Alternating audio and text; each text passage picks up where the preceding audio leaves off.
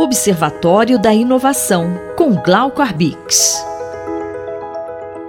Professor Glauco Arbix, a Índia conseguiu levar uma nave espacial na Lua. O que falar sobre esse fato para a ciência, hein? Bom dia, professor. Bom dia, ouvintes da Rádio USP. Bom dia, Sandra. No final de agosto, uma nave espacial indiana pousou na Lua.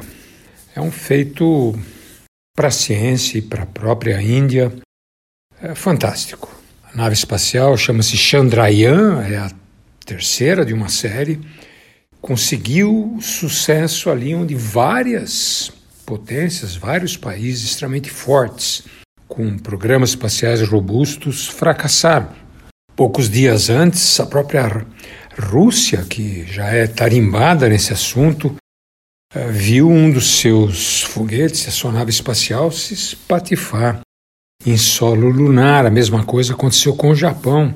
Em seguida, esse acontecimento deve ser comemorado pelos cientistas do mundo todo, coloca a Índia como a quarta nação a conseguir lançar uma nave espacial para a Lua depois dos Estados Unidos, da Rússia eh, e da China.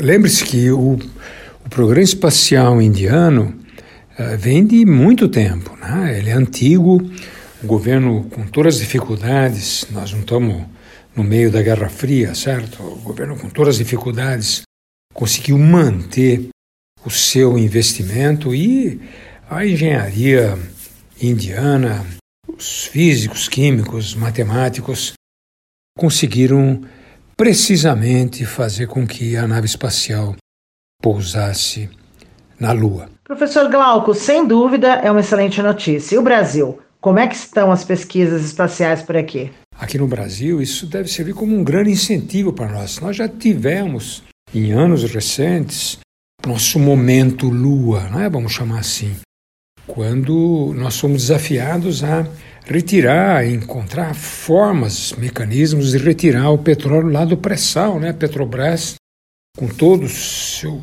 seus cientistas, a rede de universidades ajudando, conseguiu um feito fantástico né? para a engenharia brasileira, eh, inclusive antes dos prazos uh, imaginados e fixados pela administração da própria Petrobras.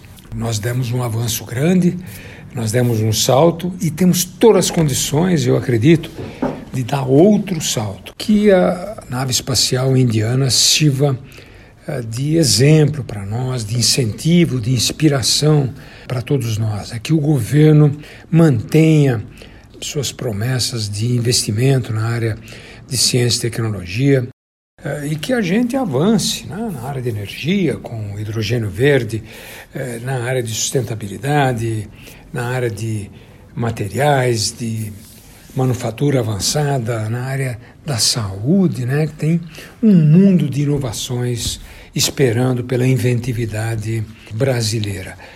A ciência brasileira sempre, sempre respondeu positivamente quando foi desafiada e teve condições de desenvolver o seu trabalho.